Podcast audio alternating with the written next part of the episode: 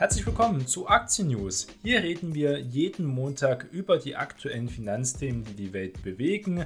Gleich geht's los nach unserem Disclaimer.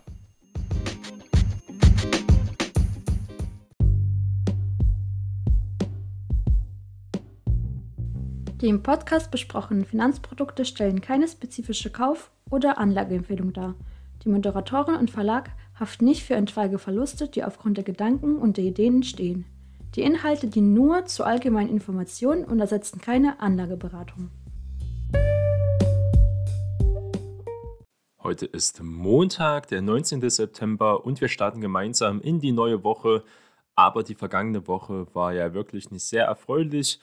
Besonders dann am vergangenen Freitag das FedEx-Debakel stand auch mit im Fokus, aber auch andere Aktien haben stark gelitten weil sich viele Anleger jetzt doch wieder zurückziehen und wie wir vor zwei Wochen schon gesagt haben, wahrscheinlich auch wieder die Juli- und Juni-Tiefs sehr gesehen haben. Wir sind jetzt auf den niedrigsten Stand seit zwei Monaten gefallen und das liegt natürlich an der Notenbankpolitik der Fed. Gucken wir erstmal auf diesen desaströsen Ausblick einfach vom Paketdienstleister FedEx. Das leistete zum Wochenschluss ganz klar auch auf US-Aktienmärkte.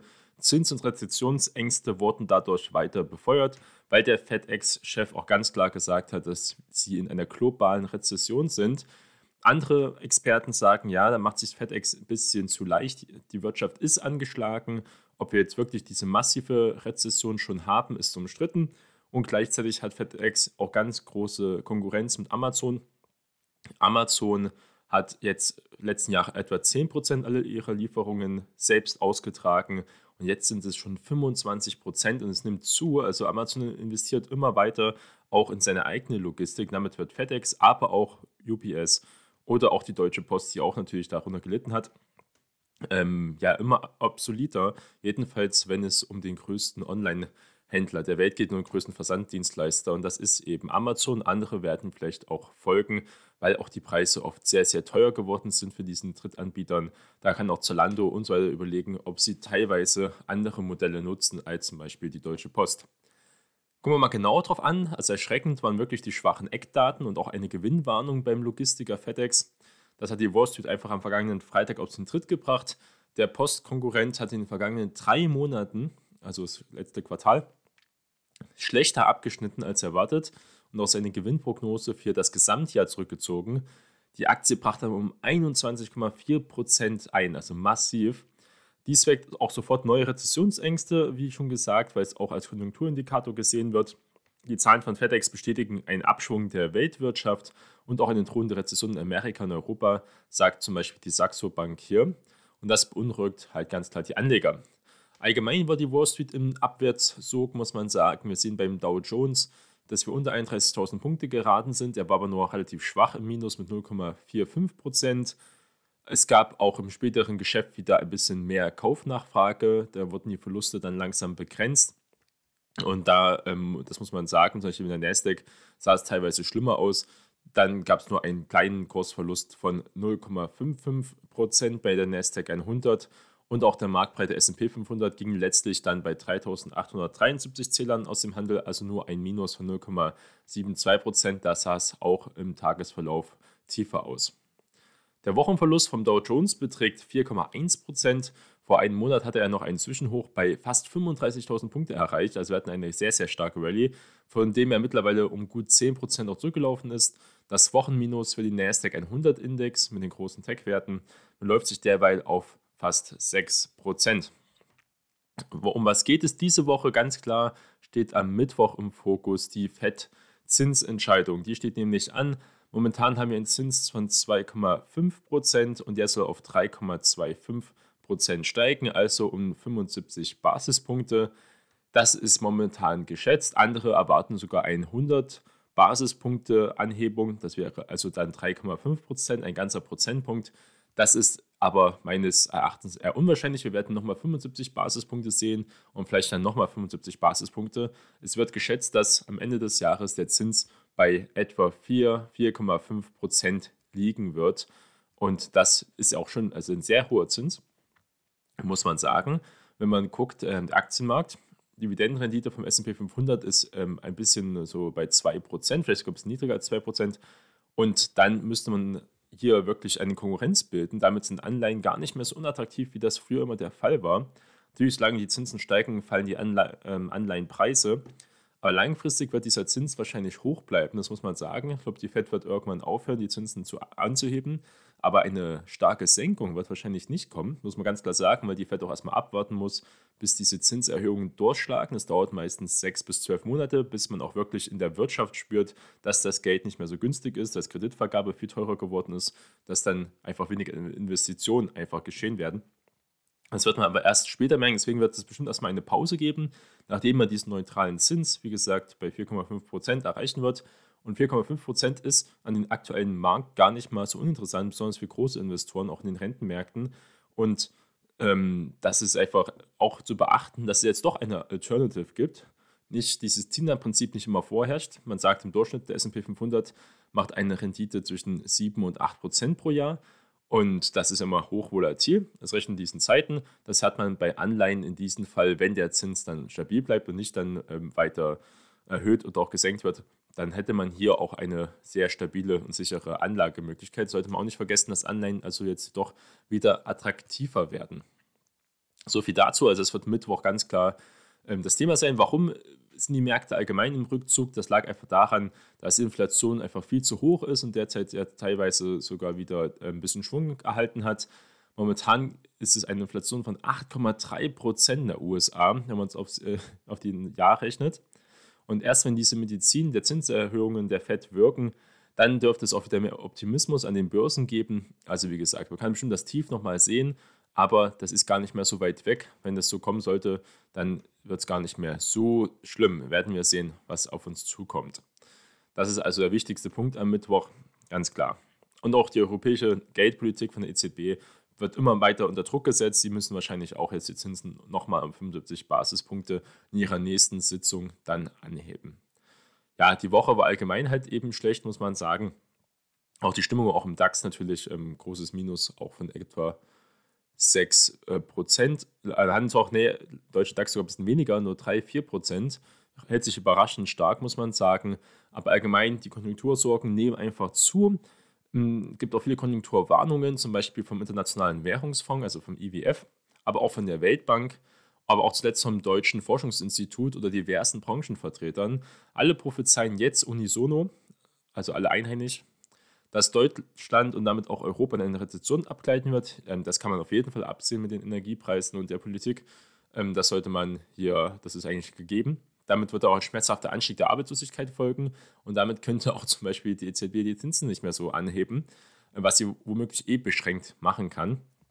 Das heißt, wir leben in einer wahrscheinlich hochinflationären Welt weiter in Europa, weil wir nicht diese Möglichkeiten der FED haben. Also wieder ein Grund, warum Europa extrem unattraktiv zurzeit ist, ähm, hier wirklich ähm, seinen Großteil seines Geldes zum Beispiel zu investieren. Ja, wie gesagt, Postaktie war größter Verlierer am DAX. Das war jetzt nicht zu überraschen. Ähm, allgemein dieses Jahr die Postaktie sehr schlecht gelaufen, auch E-Commerce einfach zurückgegangen ist, auch das Wachstum in diesem Bereich. Da sieht man, großen Abschwung sind wieder fast auf dem Niveau vor der Corona-Krise. Ja, ich glaube, es sind sogar etwa da bei 33 Euro. Das war auch vor, Corona, äh, vor der Corona-Krise so. Das muss man sagen. Gleichzeitig hatten wir auch die Woche ja auch einen großen Verfallstag an den Börsen. Das war am vergangenen Freitag eben der Fall, also wo Aktienindex, Optionen, also gehebelte Positionen, nicht selten auch hier den Markt drehen konnten in die eine oder in die andere Richtung. Weil es aber übergeordnet weiterhin bestehenden Abwärtstrend gibt, sind die Chancen ähm, eher hier gering gewesen. Das war dann auch so. Es hat sich da nicht viel getan. Der Euro hat sich ein bisschen erholt. Wir sind wieder bei der Parität.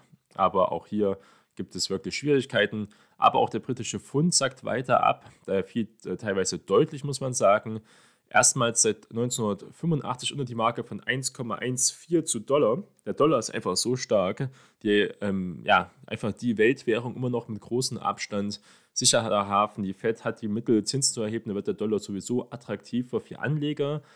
Die USA hat natürlich mit einem starken Dollar Probleme, wenn es um seine Konjunktur geht, seinen Export von Gütern. Da ist ja sogar ein niedriger Euro für Deutschland gar nicht mehr so schlecht, wenn wir produzieren könnten, aber wir haben viel zu hohe Energiepreise und ähm, ja, das würde uns jetzt auch in Europa jetzt nicht viel nützen.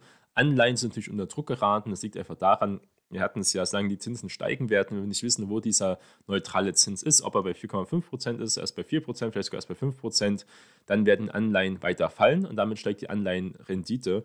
Ganz nachdem äh, werden die Anleihen reagieren, was dann am Mittwoch von der FED entschieden wird. Aber ich denke, viel höher als 4,5 bis 5 Prozent kann die FED jetzt erstmal gehen und wird auch nichts bringen, weil natürlich auch nur Zinsen nur einen bestimmten Einfluss haben auf die Inflation. Viele Sachen, die Inflation natürlich verursacht sind, sind ja Angebotsknappheiten. Da kann die FED auch nicht wirklich dagegen arbeiten. Es kann halt nur wirklich die Zins und damit die Teuerung des Geldes mit bestimmen. Das macht sie ja auch und das wird auch Wirkung haben. Aber bestimmte Faktoren müssen einfach auslaufen. Lieferketten, natürlich auch der Ukraine-Russland-Krieg, es hat damit zu tun, der jetzt nichts ähm, natürlich mit den Zinserhöhungen zu tun hat. Das muss erstmal reguliert werden und dann kann es dort auch weitergehen. US-Verbraucherstimmung äh, lahmt auch wieder. Sie hat sich ein wenig erholt, muss man sagen. Das Konsumerklima stieg auch zum Vormonat um 1,3 Punkte. Warum ist das so wichtig? USA ist einfach eine Binnenkonsumwirtschaft. 75 Prozent der Umsätze werden in der USA gemacht. Das sind also relativ unabhängig von dem Außenmarkt. Das ist ganz wichtig, dass diese Konsumstimmung sehr hoch ist. Ist jetzt momentan bei 59,5 Zählern und es wird mit 60 Zähler gerechnet der Wert ist im historischen Vergleich immer noch sehr niedrig, muss man sagen. Aber im Juni war die Verbraucherstimmung auf ein Rekordtief von 50 Punkte gefallen. Ähm, da sind wir schon noch lange weg. Das ist also eigentlich auch ein ja, ganz gutes Zeichen. Vonovia ist auch eine Aktie, die wir hier im DAX haben, die es ja sehr zerrissen hat, muss man sagen. Ein äh, Kursverlust von über 50 Prozent. Ich glaube, der Höhepunkt waren sie bei etwas 60 Euro, ich glaube vielleicht ein bisschen mehr. Ja, so in die Gegend 60 Euro und jetzt sind sie bei 25. Und an der Frankfurter Börse sorgten auch neue Studien zu Immobilienaktien für Gesprächsstoff. Viele Kursziele wurden nach unten gesetzt. Immobilienwerte liefern sich in der Zinswende aktuell ein Kopf-an-Kopf-Rennen mit den Einzelhändlern um die schwächste Branche des Jahres. Ja, also E-Commerce, die Einzelhändler, aber auch Vonovia, die, äh, also allgemein Immobilienaktien, hat sehr stark getroffen. Steigende Zinsen sind einfach harte Zeiten für Verbraucher aus gutem Grund. Ähm, das ist ganz klar.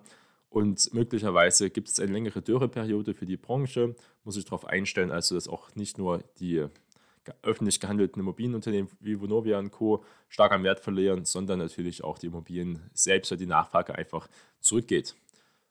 Pkw-Neuzulassungen in Europa sind auch schwächer geworden, das ist auch Zeichen dafür, dass die Konjunktur zurückgeht. Daimler Truck und Co. fordern jetzt mehr Ladesäulen, also wird hier der Staat gerufen, dass der Staat wieder mit dran helfen soll. Das macht er ja meistens gerne, weil er dann auch ein gewisses Mitspracherecht hat in vielen Bereichen. Das sehen wir in der heutigen Zeit auch, statt zum Beispiel Steuern einfach zu senken, was allen Menschen helfen würde. Will man jetzt ja durch die, als Beispiel, nur ein Beispiel von vielen, die Zufallsgewinne, wie sie jetzt genannt werden, ähm, ja teilweise einsacken, das Geld aber dann wieder verteilen und dann hat der Staat wieder seine Verteilungsübermacht und so ist es eigentlich nicht gedacht. Eigentlich soll der Markt das mit Selbstregeln. Der Staat soll es lenken, aber soll nicht das Geld verteilen, weil das ist dann schon wieder Sachen von einer Art Sozialismus, die man eben nicht haben will, weil wer kann denn das hier groß kontrollieren, wie die EU das Geld dann verteilen wird, an welche Unternehmen, an welche Branchen, wie viel. Das ist also jetzt auch nicht im Gedanken libertären demokratischen Konsens, dass man hier ähm, dann abhängig ist von den Gusto von der EU oder dann eben von der deutschen Bundesregierung. Das kann man auf jeden Fall unbürokratischer und besser regeln, statt immer irgendwo Steuern noch mehr zu erheben, dann das Geld zu verteilen. Das kann man auch wirklich einfach dann deckeln und man muss dann nicht die Steuern ähm, darauf dann wieder erheben. Das macht nur mehr. Also der größte Profiteur momentan von Inflation und Krieg ist wirklich die deutsche Regierung und die EU Rekordsteuereinnahmen und die steigen seit jedem Jahr und da kann irgendwas nicht stimmen, wenn die Mittelschicht in Deutschland weiter verarmt. Um so viel mal kurz zu diesem Thema. Was haben wir die Woche noch so für wirtschaftliche Daten? Wir haben, wie gesagt, am Mittwoch ganz groß, die FED wird da im Fokus stehen. Am Freitag wird daraufhin dann auch der FED-Chef Jerome Powell reden darüber. Am Freitag haben wir auch Industriedaten aus Deutschland für den September. Am Dienstag haben wir die EZB-Präsidentin Christine Lagarde, die sprechen wird über die Zinsentwicklungen und die Geldpolitik das wird natürlich interessant sein. Sie wird, ähm, die EZB muss versuchen, rhetorisch die Inflationserwartungen zu drücken. Das ist halt extrem schwierig, das muss man ja wirklich äh, zugestehen, weil sie eben nicht die Möglichkeit hat, die Zinsen so stark anzuheben wie die FED, muss sie versuchen, rhetorisch das rauszunehmen und das ist wahrscheinlich gar nicht so möglich. Ähm, wir haben auch Bauaufträge, Eingänge in der USA und auch am Donnerstag die Arbeitslosenanfragenquoten. Ähm, es wird erwartet, dass die Arbeitslosenquote steigt. Das wäre auch ein Zeichen, dass Konjunktur zurückgeht und die FED damit auch ihr Ziel erreicht. Es ist ja gewollt, dass jetzt ein wenig mehr Arbeitslose in den USA einfach entstehen und dass sie wegkommen von dieser Vollbeschäftigung. Das äh, wäre also ein Zeichen, dass es in die richtige Richtung geht und dass die Zinsen nicht mehr unendlich steigen, weil die Fed eben schon Teile erreicht hat. Dann war ja die Woche, was ja auch ähm, viel besprochen wurde, das Thema von, wenn es um Kryptowährungen geht, wurde ja der Merge von Ethereum vollzogen. Ethereum, die zweitgrößte, jedenfalls von der Marktkapitalisierung, äh, Blockchain, äh, besser gesagt Ether, der größte Token in diesem Bereich. Wenn es um Smart Contracts geht, NFTs und so weiter, ist Ethereum eine der größten. Die meisten Transaktionen macht Solana. Also Solana ist einfach, ähm, hat andere, sage ich mal, Parameter. Zum Beispiel, dass die Transaktion nur ein paar Cent kostet. Ethereum ist dafür bekannt, dass die sogenannten Gaspreise ja extrem teuer sind teilweise, je nachdem, wie stark die Blockchain genutzt ist. Und um das dann zu skalieren, arbeiten Entwickler daran. Und der Merge ging es aber nicht um die Skalierung primär, sondern es ging wirklich nur darum, den Konsensmechanismus, wie Transaktionen validiert werden, ähm, zu ändern. Der war ganz normal bei Proof of Work, wie bei Bitcoin. Das heißt, man hat Miner, mehrere Computer, die Rechenpower herstellen und diese Rechenpower umso mehr Rechenpower man hat, die größte Rechenpower, der meint dann den nächsten Block und kriegt dafür Belohnungen und so weiter und so fort. Das Grundprinzip kennen wahrscheinlich die meisten Leute. Und jetzt ist auf Proof of Stake umgestiegen. Das ist der größte Ausfluss davon. Ja, Ethereum verbraucht einfach viel, viel weniger Strom, wahrscheinlich 99,8% weniger Strom als davor, also Energie besser gesagt. Und das ist natürlich in dieser Zeit ein gutes Zeichen, ein gutes Thema. Es gibt natürlich auch Kritikpunkte, müssen wir hier nicht mit aufgreifen. Jedenfalls haben viele Leute gedacht, dass Ether, also der native Token von Ethereum, extrem steigen wird, wenn dieser Merge, der schon seit Jahren angekündigt war, endlich vollzogen wurde. Das war aber nicht der Fall. Und zwar ist, glaube ich, Ethereum nach dem Merge etwa um 8% oder sogar noch mehr jetzt gefallen. Warum? Weil die SEC, also die Security ähm, Committee von der USA, die sich also um Wertpapiersicherheit wie, wie unsere deutsche BaFin nur ein bisschen mit mehr ähm, Macht, haben sich angeguckt, okay, der Merch hat jetzt viele Leute wieder auf die Karte gebracht. Ist Ethereum vielleicht doch ein Wertpapier, vielleicht doch eine Security? Das wäre ähm, wichtig, weil dann die SEC-Regulierung, genau wie auf ähm, Wertpapiere, also wie auf Aktien, die ja doch sehr stark reguliert sind, dann auf Ethereum anwenden würden und damit die SEC die Oberschirmherrschaft äh, einfach hat. Bis jetzt war immer so, es gibt auch in den USA statt der SEC, die sich um Wertpapiere kümmern, also um Financials, ähm, gibt es auch eine Rohstoffregulierungsbörse, die alles ein bisschen lockerer sieht. Und die hat gesagt, das ist aber schon viele Jahre her, dass Bitcoin und Ethereum beides Rohstoffe sind, also beides Commodities. Und Commodities sind steuerlich anders zu behandeln und sind halt auch keine Securities, werden also auch nicht hier zum Beispiel ähm, stark untersucht oder stark bewacht. Das ist ähm, zum Beispiel der große Unterschied. Und jetzt hat aber Gary Gensler, der Vorsitzende von der SEC, also von der Wertpapieraufsicht, gesagt, dass Ethereum vielleicht doch erst recht jetzt nach diesem Umstieg von Proof of Work zu Proof of Stake eine Security sei, also eine Art Wertpapier. Und das hat er auch begründet damit, dass vielleicht dieses Staking, was man machen kann, Neue Validierung ist ja so, dass man ähm, seine Coins, seine Tokens und damit also Kapital bereitstellen kann als Stake. Und wenn man diese Sachen staked, können damit Transaktionen validiert werden und man erhält dafür einen gewissen Prozentsatz. Ich glaube, momentan sind es etwa 4% auf seine gestakten Token. Und diese 4% sagt er zum Beispiel, das sind eine Art Dividende vielleicht und Dividenden können nur oder allgemein eine Belohnung, Rewards für die Arbeit, das können eigentlich nur Securities geben, also nur Wertpapiere zum Beispiel, weil unter den Sachen, für was man den Zins bekommt, Gibt es jemanden, der eine Arbeit tut, die ja belohnt wird? Irgendwo muss ja dieser Zins oder diese Dividende, wie man sagen möchte, herkommen.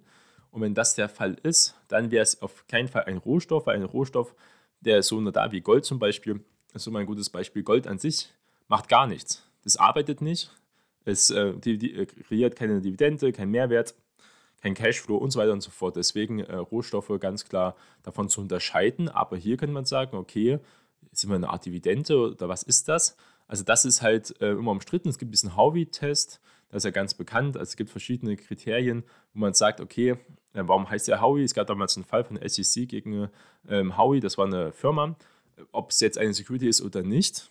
Und das ist wichtig, wie gesagt, weil damit extreme Regulierungen kommen könnten. Das ist immer ein Thema, was viele belastet. Das ist wahrscheinlich der größte Pluspunkt von Bitcoin, weil sogar ähm, Gary Gensler ganz klar gesagt hat, dass bei Bitcoin Das ist, ja, das ist einzig für ihn wahrscheinlich eine, die einzige Kryptowährung, die, wenn man es Währung nennen möchte, also Kryptoasset, ist vielleicht ein besseres Wort immer für diese ähm, Vehikel, das mal so zu sagen, das auf jeden Fall sehr nah am Rohstoff ist und auf, ähm, keine Security darstellt, weil sie auch gar nicht wissen, wie sie es regulieren sollten, weil es eben keine oberste Instanz gibt, wie in vielen, viele, äh, das ist auch ein Kritikpunkt bei Ethereum. Es gibt natürlich diese Foundation und andere Sachen, die ein bisschen zentralisierter sind, die einen gewissen ähm, großen Redeanteil sogar mit haben, wie die Entwicklungen verstatten gehen und so weiter und so fort.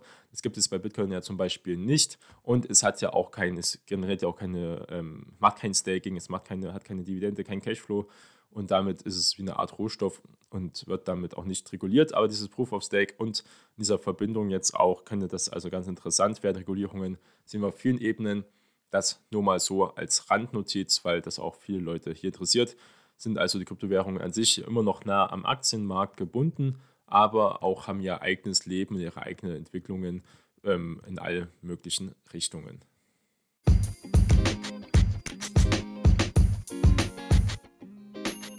Das war's mit der heutigen Folge von Aktien News. Vielen Dank für eure Unterstützung. Bleibt investiert und wir hören uns beim nächsten Mal. Euer Jonas.